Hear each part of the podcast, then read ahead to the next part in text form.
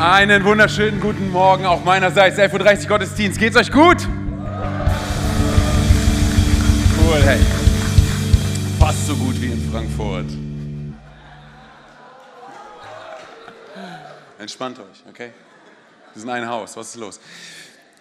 Lass mich direkt mit einer Frage starten. Ähm, und zwar, hattest du schon mal so einen Tag, an dem du schon morgens richtig frustriert warst und gar keine Lust gehabt hattest auf das, was alles noch auf dich zukommt. Das heißt, du bist morgens aufgestanden und hast gar keine Lust gehabt auf die nächsten 18 Stunden. Du bist morgens aufgestanden und wärst am liebsten gleich direkt wieder ins Bett gegangen, weil schon die Tage davor vielleicht so frustrierend waren, dich so an deine Grenzen gebracht haben, dass du keine Lust auf diesen Tag gehabt hast. Kennt es irgendjemand? Cool, hey. Ich auch. Und zwar, ich erinnere mich an eine Woche, die ich gehabt habe, die so gewesen ist. Und zwar, ich erinnere mich daran, hey, dass äh, diese Woche echt alles von mir abgefordert hat, was nur ging. Ich habe wenig geschlafen, ich bin von einem Termin ins nächste gegangen und ich dachte, hey, wenn ich noch eine weitere Paw Patrol Folge von meinen Kindern sehe, raste ich aus. Und wenn du nicht weißt, was Paw Patrol ist, dann herzlichen Glückwunsch. Shoutout an alle Eltern, oder? Ich kenne alle Folgen. Okay, auf jeden Fall.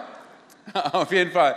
Wie gesagt, ich kam, ich kam äh, gerade so durch die Do Woche durch und es war Freitag und ich habe mich echt gefreut auf den Freitag, weil ich hatte mich für den Freitagabend mit ein paar Jungs verabredet und es war so ein bisschen so ein Punkt, an dem ich einfach runterkommen konnte. Also habe ich mich ins Auto gesetzt, ich bin, bin losgefahren und ähm, ich habe keinen Parkplatz in der Nähe des Restaurants gefunden, habe gesucht in, in der weiteren Umgebung, habe nichts gefunden und es wurde immer später, also habe ich mich entschieden, etwas weiter wegzufahren und dort in einem Parkhaus zu parken, was gefühlt 100 Euro pro Stunde gekostet hat. Aber ich dachte, ich muss es jetzt machen, sonst komme ich noch später. Und die Jungs haben schon gewartet und sie wollten Essen bestellen, haben gesagt, sie warten, bis ich komme. Also bin ich ins Parkhaus rein und habe nach einem Parkplatz gesucht und äh, die Woche hing mir noch im Nacken. Und dann habe ich einen Parkplatz gesehen und dachte, ich fahre dort einfach rückwärts ähm, in diesen Parkplatz rein, damit ich danach schnell wieder rausfahren kann. So, du musst dir vorstellen, bei meinem Auto ist es so, dass ich eine Park-Distance-Kontrolle habe. Das heißt, unten am Auto, es piept so, ähm, wenn sozusagen halt äh, die Entfernung des, äh, der Wand oder was auch immer halt immer näher kommt. Und ich habe mich darauf verlassen, auf dieses Biepen, habe nicht nach hinten geguckt, habe einfach nur in den, Heckspiegel, äh, in, in den Rückspiegel geguckt und ähm, gebe halt ein bisschen Gas, fahr rückwärts und auf einmal außen nichts knallt es und überall in meinem Auto sind Scherben. Was ich nämlich nicht gesehen habe, war, weil ich mich nicht umgedreht habe durch meine getönte Heckscheibe, war, dass dort ein riesiger Betonbalken war, der rot markiert gewesen ist und wo drauf stand, bitte nicht rückwärts einparken. Also hatte ich auf einmal diesen gesamten Betonbalken in meinem, in meinem Auto. Und ich weiß nicht, kennst du diese Momente, hey, wenn, wenn, wenn du so wütend auf dich selber bist, weil es war ja kein anderer da, ich konnte nur wütend auf mich sein, wenn du so wütend auf dich selber bist, dass dir auf einmal so Tränen in die Augen schießen, aus dem Nichts, und äh, du willst am liebsten schreien und am liebsten das Auto abfackeln, nach Hause gehen, deine Familie nehmen, auf eine Insel gehen und einfach ein neues Leben anfangen. Kennst du das? So habe ich mich in diesem Moment gefühlt, aber die Geschichte ist noch nicht vorbei. Leider. Und zwar, während ich dort gesessen habe, dachte ich, okay, gut, der Abend ist gelaufen, ich fahre wieder raus, ich fahre wieder nach Hause und merke, dass ich kein Geld habe, um das Parkticket zu bezahlen. Also rufe ich meine Kumpels an im Restaurant und sage, hey, hör zu, das und das ist passiert. Und die haben ganz locker reagiert, die waren so, hey, komm einfach vorbei, ist gar kein Problem. So, wir kümmern uns um dich. Also machte ich mich auf den Weg. Und wie gesagt, ich hatte einiges auf, an Weg vor mir bin zum Restaurant gelaufen. Als ich kurz vorm Restaurant gewesen bin, merke ich, dass ich dieses blöde Parkticket verloren habe. Ich, ist nicht dein Ernst. Also drehe ich mich um und laufe zurück den ganzen Weg und gucke wie so ein Larry die ganze Zeit auf dem Boden, auch mit Taschenlampe vom Handy und suche nach diesem blöden Parkticket, finde es nicht, komme am Parkhaus an, rufe dort in der Zentrale an und die sagen mir, nun ja, Sie müssen das Target-Ticket bezahlen, sonst kommen Sie hier nicht raus. Ich so, cool, aber ich habe kein Geld. Das ist ihr Problem. Also, was habe ich gemacht? Ich habe meine Kumpels wieder angerufen, die haben mittlerweile eine Stunde gewartet. Okay? Mache mich wieder auf den Weg. Und als ich kurz vom Restaurant gewesen bin, wäre das nicht ironisch, wenn ich mein Parkticket in der Jacke finde? Ist nicht passiert. Aber, aber ich gucke ich guck auf die Straße und jetzt kein Spaß. Mitten auf der Straße, es war eine zweispurige Straße, mitten auf der Straße sehe ich dieses blöde Parkticket liegen und denke, das ist nicht dein Ernst. Ich hole das Parkticket, na, hat jemand die Zeit seines Lebens da hinten, cool. hey, ich nehme das blöde Parkticket, gehe geh ins Restaurant rein. Und äh, ich hatte mir eigentlich den Samstag noch freigenommen gehabt, weil ich wollte Zeit mit der Familie verbringen. Das war Geschichte. Das heißt, ich musste mich die ganze Zeit um dieses blöde, um dieses Auto kümmern. Folgendes ist der Fall, hey, was ich, was ich für mich festgestellt habe. Und zwar, wenn der Teufel, wenn, wenn unser Feind, wenn der uns nicht aufhalten kann, dann wird er alles daran setzen, um uns beschäftigt zu halten. Hey, ich sage dir eine Sache, wenn der Teufel dich nicht aufhalten kann, dann wird er alles daran setzen, um dich in ein Laufrad reinzubekommen, wie so eine Ratte, dass du die ganze Zeit nur am Laufen bist. Hör mir zu, weil ich glaube, das ist, das ist wichtig für einige Leute hier in der Church. Wenn der Teufel dich nicht aufhalten kann, dann wird er alles daran setzen, die Geschwindigkeit deines Lebens so hochtourig zu machen, dass du sie selber nicht mehr kontrollieren kannst. Und er verkauft es dir unter dem Motto, dass du gerade besonders geistlich unterwegs bist und für den Herrn leiden musst. Und das Problem ist, dass so viele von uns diese Lüge glauben. Er bringt uns bis an die Grenzen unseres Lebens und er tut das nur aus einem, bitte hör mir zu, er tut das nur aus einem einzigen, aus einem einzigen Wunsch heraus. Und zwar, damit er das Fundament unseres Lebens angreifen kann. Denn was ist passiert, als ich in diesem Auto gesessen habe und so wütend war? Wie gesagt, es war ja keiner da, auf den ich hätte wütend sein können, außer die Taube, die neben dem Auto gesessen hat. So, die einzige Person, auf die ich auf einmal anfing, wütend zu sein, war folgendes. Und zwar, es war Gott. Weil das passiert immer wieder, oder? Wenn wir an unsere Grenzen kommen, bei jedem Menschen, wenn wir an unsere Grenzen kommen, wir suchen die Schuld auf einmal bei Gott. Und auf einmal fing ich an zu sagen, Gott, wo warst du? Wo bist du? Warum greifst du nicht ein? Warum läuft es gerade so, wie es läuft? Warum tust du nichts? Tue ich denn nicht schon alles? Bitte verstehe, der Teufel wird alles daran setzen, dein und mein Fundament zu beschädigen. Er wird alles daran setzen, das Vertrauensverhältnis, was du und ich zu Gott haben, er wird alles daran setzen, es runterzuziehen, niederzuziehen, kaputt zu machen. Er wird alles daran setzen. Warum? Weil er ganz genau weiß, wenn du anfängst, Gott die Schuld dafür zu geben, dann fängst du an, dich von Gott zu distanzieren. Du sagst, Gott, ganz ehrlich, ich krieg's selber hin. Ich, ich brauche dich nicht. Anscheinend hast du nicht genug Macht, um mir zu helfen. Ich helfe mir selber. Und das, was passiert ist, der Teufel wird immer wieder probieren, unseren Glauben in Mitleidenschaft zu ziehen. Er wird immer wieder probieren, dass wir anfangen zu zweifeln. Und er tut das, indem er die Kostbarkeiten unseres Lebens, indem er sie angreift. Und auf einmal, sind wir ehrlich, ich meine, Dinge, die jahrelang aufgebaut wurden, sind wir ehrlich, innerhalb von einer Sekunde können sie kaputt gemacht werden, können sie zerstört werden. Genauso auch Vertrauen, oder? Ich meine, schau dir an, zum Beispiel ein Hochhaus, oder? Wenn du dir ein Hochhaus anschaust, es braucht jahrelang, um dieses Hochhaus aufzubauen. Es braucht nur eine momentlange Sprengung, um dieses Ding dem Erdboden gleichzumachen, oder? Es braucht nur eine Sekunde, um Tod in das Leben von Menschen hineinzusprechen. Es braucht, nur, es braucht nur eine Sekunde, um Menschen zu entmutigen, oder? Im Vergleich dazu ist es was anderes, wenn du das Selbstbewusstsein in Menschen wachsen lässt, dadurch, dass du sie kontinuierlich ermutigst. Sind wir ehrlich, oder? Es ist, es ist, so, viel, es ist so viel schwerer, begeistert zu sein von einer Sache, als, als einfach Menschen zu kritisieren und mit dem Finger auf sie zu zeigen und sie zu diffamieren, oder? Sondern bitte check das aus, weil das ist wichtig, dass wir das verstehen. Und zwar, ich glaube, dass Furcht einen Menschen dazu bringen kann, dass er aus dem Nichts alles niederreißt. Aber es braucht Menschen mit Glauben, die sagen, ich nehme das Nichts und baue etwas draus, oder? Und wir als Church, wir haben uns entschieden, oder? Wir wollen, was wollen wir machen? Wir wollen Leben sprechen, oder? Wir wollen zu dem Potenzial von Menschen sprechen, oder? Wir wollen das Leben, was Gott für uns vorbereitet hat, aussprechen über das Leben von Menschen, oder? Das ist unsere Genetik und das ist unsere Kultur, oder? Aber das, was wir verstehen müssen, ist auch folgendes. Umso höher du dein Lebenshaus bauen möchtest, umso mehr du wachsen willst, umso mehr wir wollen, dass wir als Church wachsen, umso, umso fester muss das Fundament unseres Lebens sein, umso tiefer muss das Fundament unseres Lebens sein. Und bitte versteh mich nicht falsch, ich rede hier nicht von Theologie, weil wenn es hart auf hart kommt, dann hilft die Theologie nicht. Ich rede von, ich rede von was anderem. Und zwar, ich rede davon zu verstehen, dass wenn du auch in die schlimmsten Momente deines Lebens kommst, ich meine, ich saß, ich saß in diesem Auto und diese Woche hat mich hat wirklich alles von mir abgefordert und ich saß in diesem Auto und ich musste mir folgende Frage stellen. Und zwar, Antonio, wie tief sind deine Wurzeln wirklich? Und, und hat Gott die Macht, aus dieser Geschichte einen Sieg zu machen? Und das, was wir verstehen müssen, oder? Wenn du und ich, wenn wir Einfluss nehmen wollen, oder? Wenn wir, wenn wir einen Einschlag hinterlassen wollen auf diesem, auf diesem Planeten, wenn wir ein Erbe hinterlassen wollen, wenn wir sehen wollen, dass unser Lebenshaus wächst, dann müssen wir schauen, dass unser Fundament, dass es fest ist und dass es tief ist.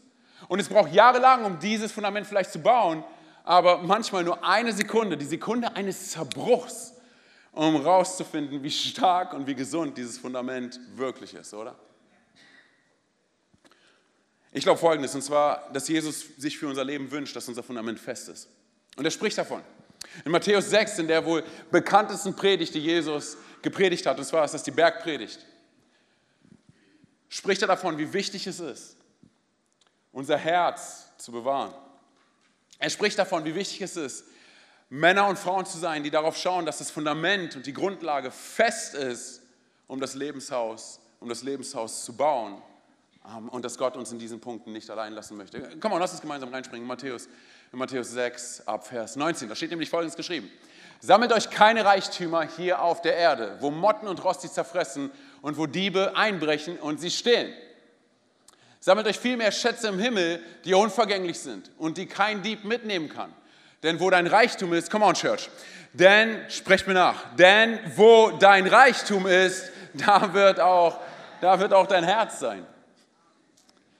Wisst ihr, was interessant ist? Jesus spricht hier von Geld. Okay, und bevor du jetzt mental auscheckst, weil du denkst, es geht schon wieder um Geld, bitte bleib ganz kurz da, weil ich dir erklären möchte, wovon Jesus wirklich redet. Und zwar, er spricht von Geld, aber er nutzt Geld, um etwas zu erklären. Und zwar, dass du und ich, dass wir mit uns selber konfrontiert werden können. Dass unserer Seele ein Spiegel vorgehalten werden kann. Und ja, er redet von Reichtümern, er redet von Besitz und er redet von Schatz und er redet von all den Habseligkeiten, die wir haben, aber er tut das, um einen Punkt festzumachen.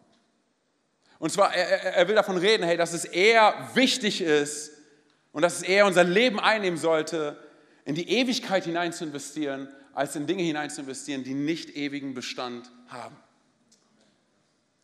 Sind wir ehrlich, hey, wenn, wenn, wenn, wenn heute der Tag ist, weil unsere Tage sind irgendwann mal gezählt, oder? Wenn heute der Tag ist, an dem wir nach Hause gehen, an dem wir nach Hause gehen, meine ich, in den Himmel gehen, okay, an dem, wir, an dem wir sterben. Wenn heute der Tag ist, der letzte Tag deines Lebens, du gehst jetzt nach dem Gottesdienst nach Hause, hast ein richtig gutes Essen und dann ist es vorbei. Wenn das der Tag ist, sind wir ehrlich, keiner hier in diesem Raum kann mir nur eine einzige Sache nennen, die du mitnehmen kannst. Nichts, wir können nichts mitnehmen, oder? Ihr kennt diesen Spruch, hey, das Leben ist kurz, genieße es jetzt. Was ist mit die Ewigkeit ist lang? Bereite dich vor, oder? und bitte verstehe mich nicht falsch, bitte verstehe mich nicht falsch, weil ich rede nicht davon, hey, dass Jesus ein Problem damit hat, wenn du Besitz hast, okay? Wenn du Dinge besitzt, wenn du, wenn du Reichtümer besitzt, wenn du äh, Dinge besitzt, wenn du Geld besitzt. Okay, er hat kein Problem damit. Sondern es geht ihm um was anderes. Er möchte uns was anderes vor Augen zeichnen. Und zwar, dass wenn Gott dabei ist, unser Fundament zu bearbeiten, wenn Gott dabei ist, an unserer Grundlage zu arbeiten, dann werden wir auf kurz oder lang unser Herz kennenlernen, wie wir es noch nie kennengelernt haben. Dann werden wir auf einmal unsere Seele kennenlernen, den Inhalt unserer Seele, wie wir es bis jetzt noch nie getan haben. Lass mich mal ganz kurz ein Statement setzen. Und zwar, ich glaube folgendes. Das, was du und ich in unserem Herzen denken, ist es, wer wir sind. Okay, bezogen auf Geld und auf Finanzen, das, wo wir bereit sind, hinein zu investieren, ist es, wer wir sind. Was meine ich damit? Und zwar, was, was wirklich komisch ist, ist folgendes. Und zwar, hey, du kannst in der Church über alles reden, gefühlt über alles, nur nicht über Geld. Oder wenn es um Geld geht, dann werden wir komisch. Dann ziehen wir uns zusammen. Sind wir, ah, was? Über Geld, dann können wir eine Woche lang nicht mehr auf Toilette gehen, okay? Das ist, ja, wir sind auf einmal ganz unter Druck. Was ist los? Warum redest du, Pff, Antonio, komm mal, warum redest du jetzt über Geld? Warum redest du über Geld? Wisst ihr, was interessant ist? Hey, wenn wir in die Bibel hineinschauen, lese ich dort Folgendes. Und zwar, in dem Moment, als wir Jesus kennengelernt haben und er unser Leben verändert hat, wisst ihr, was dann passiert ist? Wir sind gestorben. Herzlichen Glückwunsch, du bist tot. Ja. Und ich weiß, keiner von uns kommt hier in die Church und sagt, Wuhu, ich bin tot. Hey. Oder? Komm on, lass uns Worship-Songs darüber singen, oder? Nein, nein, hey. Aber was dort geschrieben steht in Galater 2, Vers 20 ist folgendes. Und zwar, nicht länger lebe ich, komm on, Church, du kennst den Vers. Nicht länger lebe ich, sondern wer lebt in mir? Christus. Christus lebt in mir, hey. So, das bedeutet folgendes. Und zwar, ich sage Gott, dir gehört mein Herz und dir gehört mein ganzes, dir gehört mein ganzes Sein. Oh, warte mal, aber warum redest du jetzt über Geld? Wow, wow, wow, Cowboy, komm on. Entspann dich. Ich weiß nicht, Cowboy jetzt, keine Ahnung, nur was anderes. Immer ruhig mit den jungen Pferden. Hey. So, hey, warum redet. Und was echt verrückt ist, ihr habt eine gute Zeit, was, echt, was echt verrückt ist, weil folgendes ist der Fall. Wenn es darum geht, zum Beispiel unsere, im Verhältnis dazu, unsere Kinder zu segnen, oder, oder, oder auch in der Landeskirche, hey, wenn du deine Kinder bringst in die Kirche, damit sie dort getauft werden und alles, hey, dann heißt es ja nichts anderes, als dass wir bereit sind, unsere Kinder Gott zu weihen, oder? Wir sagen, Gott, hier, hier sind meine Kinder, hey, du hast einen viel besseren Plan mit ihnen als ich, also segne du sie, sie gehören dir. Warum redest du jetzt über Geld? Hey? Oder come on. Es geht auf der einen Seite geht es um unsere Kinder und auf der anderen Seite geht es um Geld und wir sind gleich so, warte mal, warte mal. Also meine Kinder kannst du haben, aber hey, was ist mit meinem Geld? Warte mal. Oh. Ist verrückt, oder? Wir werden auf einmal ganz komisch. Hey. Und ich, ich sage ganz ehrlich, ich muss gar nicht mit dem Finger auf irgendjemand zeigen. Ich kann mit dem Finger auf mich zeigen, weil ich merke, an wie vielen Punkten es in meinem Leben genauso ist. Und ich verstehe es sogar, weil wir vielleicht an verschiedenen Stellen keine so guten Erfahrungen damit gemacht haben, Geld hineinzuinvestieren in das Leben von Menschen, weil vielleicht unser Vertrauen missbraucht worden ist, oder vielleicht Geld hineinzuinvestieren in Organisationen. Oder weil unser Vertrauen an den Stellen missbraucht worden ist. Ich erinnere mich daran, ich war unterwegs ey, und ich habe ich hab, ich hab eine Person getroffen, die auf der Straße gelebt hat. Und ähm, es, es, es war kalt und es war nass, es hat geregnet. Ich habe mich mit der Person unterhalten und die Person hat mir davon erzählt, wie, wie bedürftig sie ist. Und ich meine, ich musste gar nicht mir ihre Geschichte anhören, weil ich konnte sehen, oder? Sie hat mir gezeigt, wo sie schläft und alles. Und dann hat sie mir die dramatische Geschichte erzählt von ihrer Familie und von ihren Kindern und so weiter und so fort. So, und sind wir ehrlich, wenn wir sowas hören, und, und wenn, wenn uns sowas begegnet, dann sind wir, sind wir ehrlich, dann sind wir großzügig, oder? Dann sind wir bereit zu geben, oder? Und ich war bereit zu helfen an dieser Stelle. Ich habe gesagt, ich, ich möchte dir helfen. Ich möchte dir nicht nur helfen mit Geld. Ich war bereit, großzügig, extravagant großzügig zu sein an der Stelle. Aber ich war auch bereit zu sagen, hey, komm on, wie kann ich dir helfen darüber hinaus? So, am selben Tag treffe ich die gleiche Person noch einmal. Und auf einmal hängt sie ab mit richtig gut aussehenden Leuten, die alle gut angezogen sind. Und sie feiern mit dem Geld, was ich ihnen gegeben habe. Und auf einmal war ich wieder bereit, ihr zu helfen, dieser Person. Aber auf einmal ganz anders als davor. Wenn du verstehst, was ich meine. Aber weißt du, was in dem Moment passiert ist? Und zwar, ich musste eine Entscheidung treffen. Und zwar, hör mir zu, und zwar, dass die Erfahrungen meiner Vergangenheit nicht bestimmen und nicht entscheiden, wo ich rausgenommen werde und wo ich entfernt werde aus den Prinzipien Gottes, die er ausgesprochen hat, über den Plan Gottes, den er uns gegeben hat und letztendlich auch das Potenzial, was er uns geben möchte. Ich muss an dieser Stelle eine Entscheidung treffen, dass ich immer noch an das Gute im Menschen glauben will, egal wie diese Person sich verhält. Warum? Ich sage dir warum. Weil das Beste im Menschen ist es, dass dort der Fingerabdruck Gottes auf ihren Herzen liegt. Und im Leben eines jeden Menschen ist es so, dass er einen Ruf hat, egal ob er es zugibt oder nicht, einen Ruf hat in seinem Herzen nach Gott. Und in diesem Moment muss ich eine Entscheidung treffen und sagen, egal wie diese Person sich, sich verhalten hat, sondern ich will dennoch Menschen lieben, egal wo sie herkommen, egal was sie erlebt haben, egal was sie getan haben. Und es beginnt mit einer Entscheidung, die ich treffe. Bitte verstehe eine Sache, hey. Und zwar Gott, er braucht nicht dein Geld. Er will nicht dein Geld. Weißt du, was er will? Er will dein Herz. Er will dein Herz. Hey. Und das ist so viel mehr als Geld. Hey. Bitte verstehe, Jesus ist nicht auf diesen Planeten gekommen, um unser Leben etwas zu verbessern sondern er ist gekommen, unser Leben zu retten, zu heilen, wiederherzustellen, zu transformieren. Er ist nicht gekommen, bitte hör mir zu, er ist nicht gekommen, um unser Leben zu überarbeiten, sondern er ist gekommen, um unser Leben zu übernehmen. Und wie tut er das? Indem er unser Herz einnimmt. Indem er an unserem Herzen arbeitet. Aber ich sage dir eine Sache, Gott wird niemals deinen Willen vergewaltigen. Er wird nur das berühren und nur das bearbeiten, was du ihm anbietest. Und wenn du und ich nicht bereit sind, ihm unser Herz zu geben, dann wird das nicht berühren. Aber in dem Moment, wenn wir bereit sind, es ihm zu geben, dann wird das berühren und nicht nur das, er transformiert es. Und das ist, was wir verstehen müssen. Und zwar an dieser Stelle, es geht um mehr als, es geht um mehr als, als, als nur Geld. Es geht um unser Herz. Du kannst jahrelang mit Jesus unterwegs sein. Sind wir ehrlich, du kannst jahrelang mit Jesus unterwegs sein, dennoch hat er nicht dein ganzes Herz. Deshalb die Frage, die du und ich uns stellen müssen heute hier ist, hat Gott mein Herz? Hat Jesus mein ganzes Herz? Es ist auf der einen Seite super einfach zu sagen, hey Gott, dein Wille geschehe, nicht meiner. Es ist super einfach zu sagen, hey, ich kümmere mich eher um die himmlische Perspektive als um die weltliche Perspektive. Ich kümmere mich viel mehr darum, dass Gottes Plan passiert, als dass mein Plan passiert. Sondern es ist super einfach, diese Dinge auszusprechen. Aber sind wir ehrlich, solange wir nicht so handeln, sind es nur Lippenbekenntnisse. Mehr nicht. Aber was tut Gott? Er kennt unser Herz, oder? Mehr als jeder andere hier in diesem Raum kennt Gott mein Herz, kennt er dein Herz, kennt er unser Herz. Und er weiß ganz genau, wie unser Herz es meint. Er weiß ganz genau, ob unser Herz so drauf ist, dass es sagt, fake it till you make it, oder ob es sagt, hey, Gott, es geht mir um dein Business und es geht mir nur um dein Business. Hey, was deine Sache ist, ist auch meine Sache, Gott. Wenn es um deine Sache geht, dann geht es auch um meine Sache. Deshalb bitte verstehe eine Sache, hey Gott, hey Gott hat überhaupt gar kein Problem damit, wenn du Zeug besitzt, wenn du Dinge besitzt, wenn du Geld besitzt, wenn du Reichtümer besitzt. Aber er hat ein Problem damit, wenn diese Dinge dich besitzen. Oh, dann wird es zu einem Problem. Weißt du warum? Weil du und ich nicht dafür designt worden sind. Wir wurden dafür designt, ihm zu gehören, hey, mit ihm unterwegs zu sein. Und weißt du, was verrückt ist hey, bei Geld? Geld zeigt uns, wie unser Herz wirklich ist. Schon mal darüber nachgedacht? Geld zeigt uns, wie unser Herz wirklich ist. Kennst du diesen Satz, wenn Leute sagen, hey, das Geld hat ihn oder sie verändert? Kennst du das? Ich sage dir eine Sache, Geld hat keine Power, einen Menschen zu verändern. Geld zeigt uns nur, wie der Mensch schon die ganze Zeit drauf gewesen ist. Und dabei ist völlig egal, ob du arm oder reich bist, weil wenn du reich bist, kannst du einfach nur noch mehr die Dinge tun, die du schon getan hast, als du arm gewesen bist. Ob gute Dinge oder schlechte Dinge. Und ich kann mich nicht daran erinnern, dass irgendeine Person mir mal gesagt hat, hey, weißt du was, seitdem er oder sie Geld hat, oh, die sind so viel besser drauf. Die sind so viel großzügiger, so viel liebenswerter, so viel treuer. Geld hat keine Macht, uns zu verändern. Oh, seitdem er Geld hat, sein Charakter hat sich so zum Positiven verändert. sind wir ehrlich, ey. Und deshalb sagt Jesus, es gibt einen ganz einfachen Weg, um herauszufinden, wo dein Herz ist. Und zwar in Vers 21. Lesen wir nochmal ganz kurz. Denn wo dein Reichtum ist, da wird auch dein Herz sein. Und weißt du, was mich umgehauen hat, ist folgendes, und zwar, wenn du dir die Reihenfolge anschaust. Denn wo dein Reichtum ist, da wird auch dein Herz sein. Da steht nicht, wo dein Herz ist, da wird auch dein Reichtum hinfließen. Das hat mich umgehauen. Und zwar, dort, wo dein Reichtum hinfließt, da wird auch dein Herz sein. Und sind wir ehrlich, so ist es, oder? Dort, wo ich hinein investiere, dort, dort, wo ich hineingebe, da ist auch mein Herz. Das heißt, du willst wissen, wo dein Herz ist und wo deine Liebe ist? Es ist da, wo dein Reichtum hinfließt. Ganz einfach. Sind wir ehrlich? Das ist der Punkt.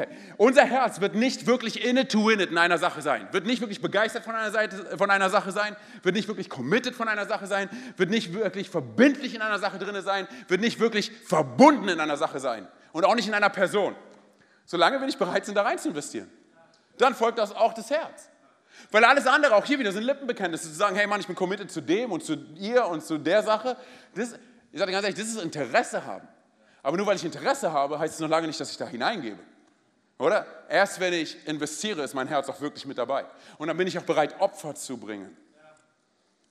Oh, ich merke, ihr seid noch nicht wirklich begeistert. Lass mich dir ein paar, ja, ganz kurz, lass mich dir ein paar Beispiele geben. Lass mich dir ein paar Beispiele geben. Und zwar, wenn du verheiratet bist, verheiratete Leute hier, Singles hier, weil das hier ist der beste Ort, um euch zu finden. Come on. Ich sag dir ganz ehrlich, ey, das war mein Trick. Auf jeden Fall. Ähm, wo sind die Singles? Okay. Oder die besten Frauen findest du in der Church. Ey, was ist los? Oder? Ist so. Cool, dass drei begeistert sind. So, auf jeden Fall. Also, an alle Verheirateten hier, ja. Hey, ich würde dir ans Herz legen, dass du sagst, wenn du dir dein, dein, dein Budget anschaust, dass du da einen Bereich, einen Block einplanst, wo du Geld reinmachst für deinen Partner. ja, ich weiß. Ja, ich weiß, es ist herausfordernd, oder? Weißt du warum? Hey, weil es wichtig ist für unser Herz. Dort, wo mein Reichtum hinfließt, da ist auch mein Herz.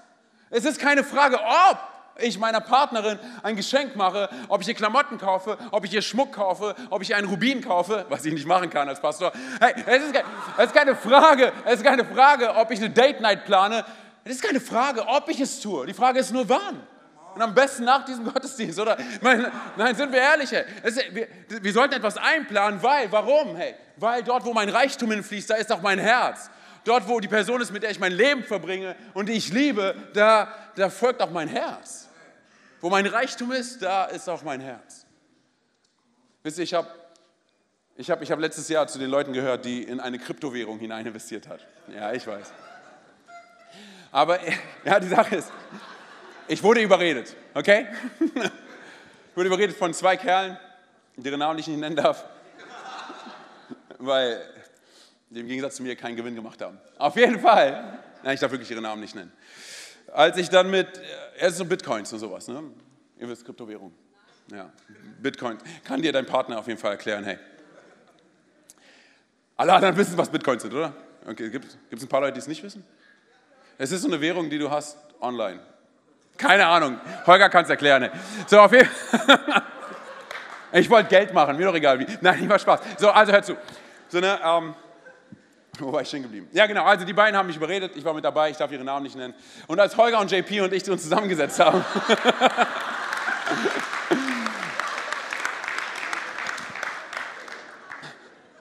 als wir uns zusammengesetzt haben. hey, wir haben uns die App runtergeladen und wir haben geguckt, hey, wie sieht der Kurs aus? Wie, wie, jeden Tag haben wir geschaut, hey, wie ist der Kurs oben oder ist er weiter unten? Wir hatten eine WhatsApp-Gruppe, wo wir uns immer wieder reingeschrieben haben. Wenn der Kurs nach oben ging, haben wir ganz viel geschrieben. Wenn der Kurs unten war, dann haben wir gar nicht miteinander geredet.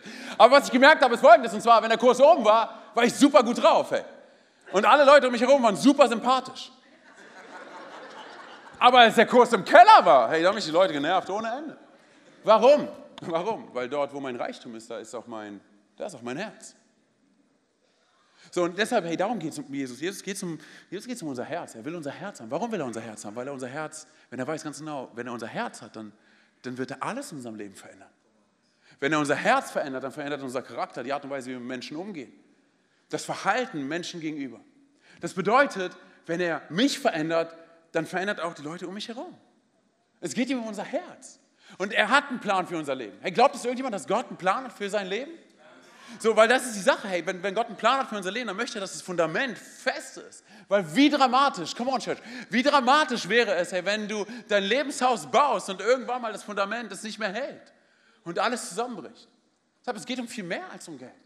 Es geht um unser Herz. Und bitte lass mich dir eine Sache sagen, hey, solange Jesus in unserem Leben nicht genug für uns ist, wird nichts in diesem Universum jemals genug für uns sein. Nichts. Denn wir werden immer wieder an den Punkt kommen, an dem wir, an dem wir sagen, es reicht nicht aus, es, es, gibt nicht genug, was ich geben kann, was ich investieren kann. Ich kann nicht in Gottes Sache hinein investieren, ich investiere, ich investiere lieber zuerst in meine Sache und dann irgendwann mal kommt Gott. Hey, aber so funktioniert es nicht. So funktioniert es nicht. Ich saß neulich in meiner stillen Zeit morgens ähm, da und habe ähm, Matthäus 4 gelesen. Das ist die Geschichte davon, wie Jesus vom Heiligen Geist in die Wüste geführt wird. Und Jesus ist für 40 Tage und 40 Nächte in der Wüste. Und am Ende dieser 40 Tage und 40 Nächte, wo er auch gefastet hat, taucht der Teufel auf und er, er versucht ihn. Er bietet ihm verschiedene Dinge an. Er bietet ihm Reichtum an, er bietet ihm Macht an, er bietet ihm zu essen an. Und ich habe mich die ganze Zeit gefragt, hey, worum geht es bei der Sache? Was ist der Deal bei der ganzen Geschichte? Warum wird Jesus vom Heiligen Geist überhaupt in die Wüste geführt? Worum geht es dem Teufel? Ich meine, geht es um Anbetung? Und ich durfte Folgendes verstehen, und zwar, es geht nicht in erster Linie um Anbetung. Es geht dem Teufel nicht in erster Linie, es geht ihm auch um Anbetung, aber es geht ihm nicht in erster Linie darum. Es geht ihm um was anderes. Und zwar, dass Jesus genauso wie Adam und Eva, dass Jesus genauso wie das Volk Israel zu Gott sagt, zu dem Vater sagt, hey, weißt du was? Ich versorge mich selber. Ich brauche dich nicht. Ich lebe unabhängig von dir. Und das ist der Punkt, an dem, an dem der Teufel nichts anderes probiert in unserem Leben. Er wird alles daran setzen, das Fundament unseres Lebens zu beschädigen, uns an einen Punkt zu bringen, wo wir sagen, ich kann nicht investieren in Gottes Sache. Ich muss mich erstmal um mich kümmern und dann kümmere ich mich um Gottes Sache. Als ich in diesem Auto gesessen habe und, und, und, und so wütend war und alles, musste ich mir folgende Frage stellen. Und zwar, ist Gott auch immer noch mein Gott, wenn ich im Tal bin? Und weißt du, worin der Sieg liegt? Folgendes zu realisieren. Und zwar, dass Jesus, als er im tiefsten Tal seines Lebens gewesen ist, kurz bevor er gekreuzigt worden ist, kurz bevor er umgebracht worden ist, ausgepeitscht worden ist, war für ihn klar, dass er immer noch extravagant, irrational, großzügig sein möchte, in dem Moment, als er sein Leben für jeden Einzelnen von uns gibt. Deshalb bitte verstehe eine Sache, es gibt nichts, nichts in diesem Planeten, auf diesem Planeten, in diesem Universum, was von mehr Wert ist, als dass Gott sagt, ich gebe mein Leben für dich. Du wirst nichts finden, egal was du suchst, egal wo du suchst. Du wirst nichts finden, was von mehr Wert ist, als dass Gott sagt, ich bin bereit, mein Leben für dich zu geben. Mein Leben für dich zu opfern. Alles zu geben, was ich habe. Warum? Weil, weil ich dich liebe. Wisst ihr, Paulus, ähm, er bringt es wie folgt auf den Punkt. Und zwar, er, er spricht davon, ich nochmal ganz kurz schauen. Er spricht in 2. Korinther 8 davon, dass ähm, dort Christen sind in der Gegend um Mazedonien herum. Und äh, dass diese Christen, sie waren bereit, extravagant großzügig zu geben. Wie Jesus. Sie waren bereit, alle ihre Habseligkeiten zu teilen. Und er erwähnt sie explizit aus folgendem Grund, und zwar, weil sie bedauernswert arm gewesen sind. Ich möchte ganz kurz mit euch reinspringen, und zwar 2. Korinther 8, ab Vers 2 steht folgendes geschrieben. Die Nöte, die sie, also diese mazedonischen Christen, durchmachten, bedeuteten eine große Bewährungsprobe für sie. Und trotzdem waren die Gläubigen von einer unbeschreiblichen Freude erfüllt. Ihre Freude war so groß, dass daraus trotz bitterster Armut eine überaus reiche Freigebigkeit entstand. Also sie freuten sich und sie waren freigebig trotz ihrer, trotz ihrer Umstände. Die mazedonischen Geschwister gingen, das kann ich selbst bezeugen, sagte Paulus, bis an die Grenzen dessen, was ihnen möglich war, ja sogar noch darüber hinaus. Und sie taten es freiwillig und aus eigenem Antrieb. Ganz kurz Pause hier. Hey, Lass uns mal ganz kurz gemeinsam fragen, wann waren wir zum letzten Mal so großzügig, dass wir über die Grenzen des Möglichen gegangen sind? Und ich sage dir ganz ehrlich, ich ertappe mich da selber. Wann waren wir zum letzten Mal so großzügig? Hey? Und dann lass uns weitergehen und zu gucken, was hier geschrieben steht. Und zwar in Vers 4. Eindringlich und inständig baten sie uns um das Vorrecht, sich an dem Dienst der Hilfeleistung für die Gläubigen in Jerusalem beteiligen zu dürfen, als Zeichen ihrer Verbundenheit mit ihnen. Was? Also ganz kurz. Paulus hat ihm wahrscheinlich gesagt, hey, hey, nein, nein, nein, ihr müsst nichts geben. Okay, ihr müsst nichts geben. Hey, es gibt andere, die geben können. Es gibt Leute, die reicher sind. Okay, die können geben. Und sie sagt, nein, Paulus, du verstehst nicht. Wir wollen geben. Bitte nimm uns nicht die Freude, dass wir geben können. Wir, wir wollen Teil davon sein. Wir wollen, wir wollen geben. Und ich dachte, hey, wie, wie, was für ein Unterschied ist es zu unserer Gesellschaft heutzutage, oder? Wo finden wir sowas? Ich meine, okay, wir finden es vielleicht in der Church, aber darüber hinaus, wo finden wir sowas? Wir sagen, wir sind bereit zu geben, zu investieren, großzügig, irrational großzügig, extravagant großzügig. Wisst ihr, meine Kumpels, als, als ich dann ins Restaurant reingekommen bin, haben die mir direkt einen Schlüssel hingeworfen und haben gesagt, hör zu, Antonio, wir kümmern uns um dein Auto, du kriegst einen Ersatzwagen von uns und wir fegen auch alle Scherben raus. Und ich dachte, hey Mann, das ist extravagant großzügig, okay, das ist atemberaubend, was sie tun. Aber dann fragte ich mich im Nachfeld, für mich und für mein Leben, bin ich bereit, so zu leben? Bin ich bereit, so zu leben? Nicht nur in der Church, nicht nur mit Leuten, hey, die mir am Herzen liegen, sondern darüber hinaus. Und das ist eine Frage, die jeder für sich selber beantworten muss, oder? Aber unsere Gesellschaft zeigt uns, dass es in eine ganz andere Richtung geht. Und zwar, hey, wenn du irgendwo um Hilfe bittest oder irgendwo bittest, dass du mit investieren kannst oder sonst was, dann willst du immer etwas dafür haben, oder? Du kriegst ein Zertifikat dafür oder hier, hey, investiere mit in die, in die Kids-Freizeiten, die Teens-Freizeiten, die Jugendfreizeiten, kriegst du ein Stück Kuchen dafür, oder? So ist es heutzutage. Aber eigentlich, hey, wenn wir es hier lesen, sie waren bereit zu geben. Irrational, großzügig zu geben, oder? Und dann lesen wir weiter in, in Vers 5. Und noch in anderer Hinsicht übertrafen sie unsere Erwartungen, denn vor allem anderen stellten sie sich selbst in Übereinstimmung mit Gottes Willen zunächst dem Herrn und dann uns zur Verfügung. Das heißt, sie haben Gott an die erste Stelle gestellt. Sie haben gesagt, Gott, erstmal geht es um dich und um deinen Willen, danach geht es um das, was alle anderen wollen. So, und dann lesen wir in Vers 7 etwas, wo ich dachte, hey, da finden wir uns als Church wieder. Ihr zeichnet euch ja in jeder Hinsicht aus, durch Glauben, check. Durch Worte, die der Heilige Geist euch eingibt, check. Durch geistliche Erkenntnis, check durch hingebungsvollen Einsatz, durch die Liebe, die wir euch vorgelebt und in euch geweckt haben. Check. Genauso, und jetzt kommt's, genauso sollt ihr euch jetzt auch bei diesem Werk der Gnade auszeichnen. Hey, come on. Es ist ein Werk der Gnade zu sagen, ich bin bereit, irrational großzügig zu geben. Das heißt, Gnade hat mein Leben erwischt und hat mein Leben verändert, deshalb bin ich bereit zu geben. Weil ich weiß, wer, ich weiß, wer mein Versorger ist. Ich weiß, wer mich nicht zurückgelassen hat. Ich weiß, wer mich nicht verlassen hat. Ey. Wisst ihr, was interessant ist? Wenn du eine Apostelgeschichte liest, dann findest du zwei Stellen, an denen Paulus dazu auffordert, an denen verschiedene Jünger dazu auffordern, Folgendes zu tun. Und zwar, wenn jemand in Not ist, das zu nehmen, was man selber hat und es zu teilen. Und weißt du, was interessant ist? Du findest keine einzige Stelle, wo das explizit in der Apostelgeschichte erwähnt wurde, dass das passiert ist. Das heißt, es gibt eine Aufforderung, aber es, man, man liest nicht davon, dass es passiert ist. Und dann dachte ich, ist es nicht passiert? Nein, nein, nein. Es steht dort nicht, weil es Standard gewesen ist. Es war klar für die Leute, hey, wenn jemand in Not ist, dann bin ich bereit, meinen Kram oder was auch immer zu, zu verkaufen und ich bin bereit, meinen Freunden und den Leuten, die ich kenne und nicht kenne, hey, aus der Not herauszuhelfen. Es war Standard. Das heißt, das, was sie verstanden haben, ist folgendes, und zwar, sie sind Jesus begegnet und Jesus hat ihr Leben verändert. Ihre Motivation, ihren Charakter, ihr Denken, die Art und Weise zu geben. Sie haben verstanden, dass, dass es eher darum geht, was wir teilen können und nicht darum geht, was wir besitzen. Und auf einmal verstehen sie auch Folgendes, und zwar, dass Gott schon bereit war zu geben in einer Zeit, wo sie noch nichts mit Gott am Hut hatten. In einer Zeit, wo, wo keiner von uns irgendwas mit Gott am Hut hatte, war Jesus schon bereit, sein Leben für uns zu geben. Das heißt, folgendes Church, er war schon damals vertrauenswürdig und er ist auch jetzt vertrauenswürdig und er wird immer vertrauenswürdig sein. Ganz kurz, nein, nein, nein, hey, ganz kurz. Ist hier irgendjemand, der davon begeistert ist, dass Gott vertrauenswürdig ist?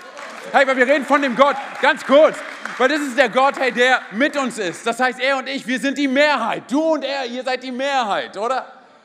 Gott ist, wenn er für uns ist, wer soll gegen uns sein? Ist hier irgendjemand begeistert davon, dass Gott mit uns ist? Hey? Dass Gott bereit ist, sein Leben für uns zu geben? Ich meine, come on, oder? Und was ich dann feststelle, ist folgendes, und zwar, das, was Angst uns eigentlich zeigt, und, oder die beste Definition von Angst, die beste Definition von Angst findest du im Hinblick auf unsere Finanzen. Weil da zeigt es sich, wie wir wirklich drauf sind. Ob wir sagen, Gott, dir gehört alles. Oder ob wir so sagen, ja, ich weiß nicht, kümmerst du dich wirklich um mich? Ob wir zweifeln, ob wir Angst haben. Kümmert, ist Gott wirklich für mich? Und dann lesen wir folgendes, hey, und zwar nochmal in Matthäus 6, ich glaube Vers 25 ist es. Deshalb sage ich euch, macht euch keine Sorgen. Was sollen wir uns nicht machen? Keine Sorgen, oder? Es ist ganz einfach. Deshalb sage ich euch, macht euch keine Sorgen um das, was ihr an Essen und Trinken zum Leben und an Kleidung für euren Körper braucht. Wie gut ist es, dass keiner nackt hier reingekommen ist, oder? Ist das Leben, ist das Leben nicht wichtiger als die Nahrung? Und ist der Körper nicht wichtiger als die Kleidung? Seht euch die Vögel an, sie säen nicht, sie ernten nicht, sie sammeln keine Vorräte und euer Vater im Himmel ernährt sie doch. Wie gut ist das, oder? Und dann später redet er auch noch von Blumen und alles. Und das, was Gott uns klar machen möchte, ist folgendes. Und zwar, wir sind so viel mehr wert als irgendwelche Blumen und als irgendwelche Vögel. Und deshalb ist Gott für uns. Und deshalb kümmert er sich um uns. Und deshalb versorgt er uns. Und er lässt uns nicht alleine. Hey. Ganz kurz, ey. Mein Sohn, mein Sohn, der hat vor kurzem sein Seepferdchen gemacht. Okay? Ja, cool, hey, Seepferdchen, come on. So, auf jeden Fall, ich war, ich war, richtig, ich war richtig stolz. Ich war stolz wie Oskar. Hey. Ich war so begeistert. Ja, wie dein Bruder. Come on, Linus. Ich war, ich war stolz wie Oskar. So, auf jeden Fall. Ich war richtig, ich war richtig begeistert. So, ne, also habe ich meinen Sohn ins Auto gepackt und ich habe ihm gesagt, hör zu, wir fahren jetzt zu Spielemax und du kannst dir etwas für 20 Euro aussuchen. Und 20 Euro für einen Sechsjährigen ist die Welt. Okay, er denkt, ihm gehört der Laden. Als wir aus dem Auto ausgestiegen sind, habe ich Folgendes zu ihm gesagt. Und zwar, ich meinte zu ihm, hör zu, du sollst wissen, mein Sohn, dass ich dir jetzt nichts kaufe, weil ich besonders stolz auf dich bin. Sorry. Ich kaufe dir nichts, weil ich besonders stolz auf dich bin. Oder weil du etwas besonders toll gemacht hast. Das bin ich so oder so. Ich bin stolz auf dich. Sondern ich kaufe dir etwas, weil ich dich liebe. Und er hat mich angeschaut und er sagte, Papa, du bist der Beste. Ich habe ihm was für 40 Euro gekauft. Auf jeden Fall sind wir dann in den Laden reingegangen. Hey, meinst du, dass er davon überzeugt gewesen ist, dass ich zu meinem Wort stehen werde? Nee, nee, ganz kurz. Meinst du, dass er davon überzeugt war, mein Papa hat es mir versprochen, wir gehen jetzt in den Laden rein, der Laden gehört mir, ich kann mir kaufen, was immer ich will. Meinst du, er war davon überzeugt? Oh, und wie? Was meinst du, was er für Augen gemacht hat, als ich ihm etwas noch Größeres gekauft habe? Und weißt du, was ich denke? Dass Jesus genauso das Gleiche zu dir und zu mir sagt. Bitte verstehe eine Sache. Ich segne dich und beschenke dich nicht, weil du etwas besonders toll gemacht hast. Ich beschenke dich nicht, nur weil du etwas toll gemacht hast. Bitte verstehe, ich beschenke dich und ich segne dich, weil ich dich liebe. Ich bin so oder so stolz auf dich. Okay, ich, ich bin bereit, dich zu versorgen, mit dir unterwegs zu sein, dich zu segnen und dich zu beschenken. Weißt du warum? Weil wo mein Reichtum hingeht, da ist auch mein Herz. Ganz kurz, dieser Vers, Vers 21, zeigt uns das Herz des Vaters. Du willst wissen, was du bei ihm wert bist? Du bist es ihm wert, dass er bereit ist, sein Leben, seinen Sohn zu geben. Hey, für jeden Einzelnen von uns. Deshalb, ey, wenn wir das annehmen für unser Leben und verstehen, hey, dass, dass er bereit ist, uns zu segnen und uns mehr zu geben, als, als wir denken, zu, in unser Leben hinein zu investieren, sogar bereit ist zu opfern, dann verstehen wir, wo sein Herz ist.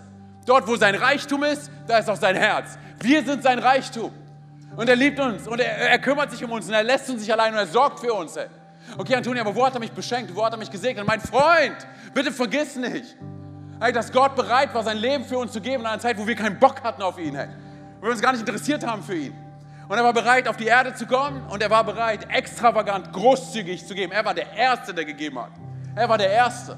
In einer Zeit, wo wir vor ihm weggerannt sind, wo wir noch gelogen haben, betrogen haben und Dinge getan haben, die wir nicht tun sollten, oder? Da hat Jesus gesagt, ich komme auf diese Erde und ich trage deine Schuld hoch aufs Kreuz und ich trage sie für dich. Warum? Weil ich dich liebe. Mehr als irgendwelche Pflanzen, mehr als irgendwelche Vögel. Ich liebe dich. Und dann sagt er im gleichen Kontext, auch Bergpredigt, okay? Matthäus 6, Vers 33, da steht geschrieben, aber trachte zuerst nach dem Reich Gottes, was Jesus selber in Person ist. Und trachte zuerst nach seiner Gerechtigkeit, was Jesus in Person ist. Und all diese Dinge werden dir zufallen. Welche Dinge? Ja, die Dinge, worüber wir gerade geredet haben. Essen, Kleidung, whatever, was auch immer du, du dir wünschst. Das heißt, er sagt, hey, kümmere dich erstmal um mich. Lass mich der Erste sein. Und dann kümmere ich mich um deinen Rest. Und deshalb sage ich dir ganz ehrlich, haben meine Frau und ich ein Statement gesetzt für unser Leben. Dass wir sagen, hey, der Zehnte kommt in das Haus Gottes. Ich, ich gebe ich geb mein Zehnten. Weißt du warum? weil ich verstanden habe, weil wir verstanden haben, dass Gott nicht nur 10% gehören, sondern ihm gehören 100%. Aber er will nur 10, hey. Und weil er treu gewesen ist, will ich treu sein. Ich stehe zu meinem Wort. Er stand zu seinem Wort, ich stehe zu meinem Wort. Und jedes Mal, wenn ich gebe und jedes Mal, wenn ich investiere und jedes Mal, wenn ich meinen Zehnten gebe und darüber hinaus, weißt du, was passiert? Ich trainiere mein Herz und kommuniziere dem Geld, dass mein Herz nicht dem Geld gehört, sondern dieses Geld, es gehört ihm und ich darf es einsetzen für sein Reich. Ich darf es einsetzen für das, was er vorbereitet hat. Wir geben ihm den ersten und er kümmert sich um den Rest. Darum geht es Matthäus 6. Darum geht es Matthäus 6. Und wenn wir über Reichtümer reden, ich sage dir ganz ehrlich, auch deine Gaben, deine Talente, deine Zeit sind Reichtümer. Es ist das einfachste, Geld zu geben. Hey. Das ist, ich würde sagen, das ist das Einfachste. Wie ist es mit unseren Gaben? Wie ist es mit, mit unseren Talenten? Wie ist es mit unserer Zeit? Weil Gott hat uns etwas gegeben und wir müssen damit wirtschaften. Weil irgendwann stehen wir vor ihm und er wird fragen, was hast du gemacht mit deinen Gaben und Talenten, oder? Wo haben wir sie eingesetzt? Haben wir sie eingesetzt oder nicht? Und jedes Mal, wenn wir sie nicht einsetzen für Gott, verkaufen wir uns unter Wert. Deshalb reden wir immer wieder hey, von, von den Move-Schritten. Ich sage dir ganz ehrlich, es geht hier nicht um Mitarbeitermangel. Wenn es um Mitarbeitermangel gehen würde, dann würden wir ganz andere Dinge tun. Darum geht es nicht. Aber jedes Mal, wenn du und ich bereit sind zu investieren, unsere Gaben, unsere Talente, unsere Zeit, wird das Leben von Menschen verändert. Und rate mal, welches Leben zuerst? Deins. Meins. In dem Moment, wenn ich bereit bin zu investieren, weißt du warum? Weil Menschen die Sache Gottes ist. Das, darum geht es in seinem Herzen. Wenn, oder er gibt sein Reichtum, er gibt sein Leben, er gibt seinen Sohn. Und dort, wo, wo sein Reichtum hingeht, dort ist doch, da ist doch sein Herz. Und ich meine, wie sieht es aus mit anderen Dingen? Wie sieht es aus, mit, wie sieht's aus mit, mit unseren Entscheidungen, großen Entscheidungen, die wir zu treffen haben? Gehen wir zuerst zu unseren Freunden und reden mit denen darüber oder gehen wir zuerst zu Gott? An welchen Variablen mache ich die großen Entscheidungen fest? An größerem Haus, größerem Auto, mehr Einkommen? Mache ich daran fest? Wie sieht es aus mit meinen Beziehungen, mit meiner Partnerschaft? Rede ich mit meinen Freunden zuerst über meine zukünftige Partnerin, Partner? Oder gehe ich zu Gott und frage ihn, hey, ehrt dich diese Beziehung? Ehrt dich diese Beziehung? Wie sieht es aus mit unserem Zehnten? Antonio, fange ich schon wieder an mit dem Zehnten. Doch, weißt du warum? Weil wo unser Reichtum ist, da ist auch unser Herz. Darum geht es. Bitte verstehe eine Sache, okay? Und damit komme ich zum Schluss. Bitte verstehe eine Sache hier bei uns in der Church. Hier in dieser Kirche, bei uns in der Gemeinde. Es gibt kein Anforderungsprofil, damit du hier zu uns in die Church kommen kannst. Es gibt kein Ticket, was du kaufen musst. Es gibt keinen Eintritt, den du bezahlen musst. Es gibt nichts, was du reservieren musst, um hierher zu kommen. Du kannst hierher kommen, so wie du bist. Und wenn du bis zum Ende deines Lebens nicht einen einzigen Cent und, und, und nicht einmal den Zehnten gibst, dann ist das voll okay. Es wird niemals Kultur und Wert bei uns in der Church sein, dass du etwas geben musst, um dazuzugehören. Niemals wir, wir lieben dich, wir sind mit dir unterwegs, hey, und wir wollen gemeinsam mit dir Gemeinde bauen, egal was, okay? Aber bitte lass mich an der Stelle Danke sagen an all die Leute, die bereit sind, Gott zu ehren und sagen, ich gebe den Zehnten das Haus Gottes. Und seine Sache wird zu meiner Sache. Und seine Sache sind Menschen. Das bedeutet, ich investiere in das Leben von Menschen hinein. Und weil ich hinein investiere, bleibt mein Herz committed, bleibe ich verbunden, bleibe ich verbindlich, bin mit dabei. Es ist nicht nur ein Interesse, es sind nicht nur Lippenbekenntnisse, sondern ich sage, ich bin voll und ganz in it to win it. Ich will sehen, dass Leben von Menschen verändert werden. Hey. Und wenn du dich fragst, hey, wo sind denn, wo sind denn die Menschen, die verändert werden? Lass mich dir nur eine Geschichte erzählen, okay? Aus dem Frankfurter Campus, nur eine einzige Story. Und damit komme ich zum Schluss. Ich lüge nicht, das ist das Ende, okay? Also, an der Predigt. Und zwar, vor ein paar Wochen kommt, kommt eine Dame zu uns in die Church, hey. Und nach dem Gottesdienst, sie trifft eine Entscheidung für Jesus. Und sie erzählt uns, dass sie Jesus schon immer in ihrem Herzen gehabt hat. Und dann erzählt sie uns davon, dass ihr Mann schon seit zwei Monaten, hör mir gut zu, seit zwei Monaten liegt ihr Mann im Koma. Und die Ärzte haben ihr gesagt, mach die Maschinen aus. Lass uns die Maschinen ausmachen, die Organe spenden. Er wird nicht mehr aufstehen. Und sie hat gesagt, nein. Und sie kam, wie gesagt, den Gottesdienst, sie hat eine Entscheidung getroffen, sie hat gefragt, ob wir für, für ihren Mann beten können. Wir haben gesagt, natürlich. Wir beten für deinen Mann. Und wir glauben für ein Wunder. Und wir beten für ein Wunder. Aber es ist nicht so, dass ich das Wunder machen kann oder irgendeiner der Mitarbeiter oder aus dem Dream Team oder sonst wer, sondern wir bestürmen Gott und wir bitten ihn um ein Wunder für deinen Mann. Und sie hat gesagt, ja, das machen wir. Also haben wir gebetet, sie hat geweint, wir haben uns umarmt am Ende und dann sagt sie folgendes, und zwar das nächste Mal, wenn ich komme, bringe ich meinen Mann mit. Eine Frau, ganz kurz, hey, eine Frau, die gerade eine Entscheidung getroffen hat für diesen Gott der zweiten Chance. Am nächsten Tag, am nächsten Tag kriegen wir einen Anruf und der Mann ist aus dem Koma aufgewacht. Ganz kurz. Es wäre auch ein Wunder gewesen, wenn er sieben Monate später aufgewacht wäre, oder? Aber Gott ist treu. Am nächsten Tag wacht er auf. Ey. Und die Ärzte sagen heute, ich habe gerade den Bericht bekommen, die Ärzte sagen heute, es ist ein Wunder. Er kann wieder sitzen. Oder ich meine, einer aus unserer Church war bei ihm im Krankenhaus, hat gesagt, sowas hat er bis jetzt noch nicht gesehen. Er war, war sich selber nicht sicher, hey, ob, ob da noch ein Wunder passieren kann.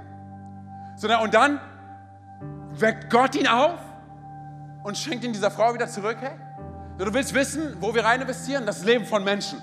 Darum geht. Wir machen uns Gedanken darüber, ob wir, ob wir ein paar Euro mehr geben für, für, für, für Kids Ministry und für Jugend oder sonst was. Hey, ganz kurz, lass uns mal bitte ein paar Sachen im Verhältnis sehen. Oder worum geht's? Worum geht's? Hey? Jesus war bereit, extravagant großzügig zu geben für jeden Einzelnen von uns. Es liegt an uns, was wir damit tun, oder? Lass uns mal ganz kurz unsere Augen schließen, da wo du gerade sitzt, einfach als Punkt der Konzentration, der Privatsphäre. Hey, hey vielleicht bist du hier und du, du, du kennst diesen Gott nicht, von dem ich gerade erzähle. Vielleicht kanntest du ihn irgendwann mal und du bist vor ihm weggerannt. Und du sagst heute, du möchtest zurück zu diesem Gott der zweiten Chance, zu diesem Gott der Liebe, zu diesem Gott der Annahme, zu diesem Gott, der für dich ist. Und du sagst, du möchtest eine Entscheidung treffen für diesen Gott. Ich will dir gleich die Möglichkeit dafür geben, dein Leben mit ihm zu verbinden. Während all die Augen geschlossen halten, keiner links und rechts schaut. Ich werde gleich von drei auf eins runterziehen. Wenn ich bei eins bin und du sagst, du möchtest dein Leben mit diesem Gott der zweiten Chance verbinden, bitte ich ganz kurz, dass du mir ein Handzeichen gibst, damit ich weiß, für wen ich gleich beten kann. Während all die Augen geschlossen halten, keiner links und rechts schaut. Drei, Jesus ist dir so nahe. Zwei, er liebt dich so sehr. Eins, er will nichts anderes als dein Herz. Heb ganz kurz deine Hand da, wo du bist. Dankeschön, danke. Dankeschön, danke. Dankeschön, auch da oben, danke. Dankeschön. Könnt ihr eine wieder runternehmen? Hey, könnt die Augen alle wieder öffnen. Wir machen es so, wir beten ein Gebet als Church, okay? Und hier geht es nicht um Frömmigkeit und Religiosität. Das ist ein Statement, was wir setzen mit unserem Herzen. Wir kommunizieren es mit unserem Mund, okay? Sprecht mir bitte nach. Jesus, laut und proud, Jesus, ich komme heute zurück zu dir. Und ich glaube daran, dass du am Kreuz für meine Schuld gestorben bist. Bitte verzeih mir, wo ich vor dir weggerannt bin. Heute komme ich zurück. Und ich glaube daran, dass du am dritten Tag von den Toten auferstanden bist. Und dass du jetzt zur Rechten des Vaters sitzt. Sei du von nun an mein Gott, mein König und meine Nummer eins. Und die ganze Church sagt, Amen, Amen. Komm on, lass uns aufstehen. Die Bibel spricht davon, dass im Himmel Party ist über eine Person, die umkehrt. Hier waren es so einige im ersten und zweiten Gottesdienst. Komm on, lass uns laut werden mit. Lass uns laut werden mit dem Himmel. Komm on, lass uns laut werden. Lass uns laut werden.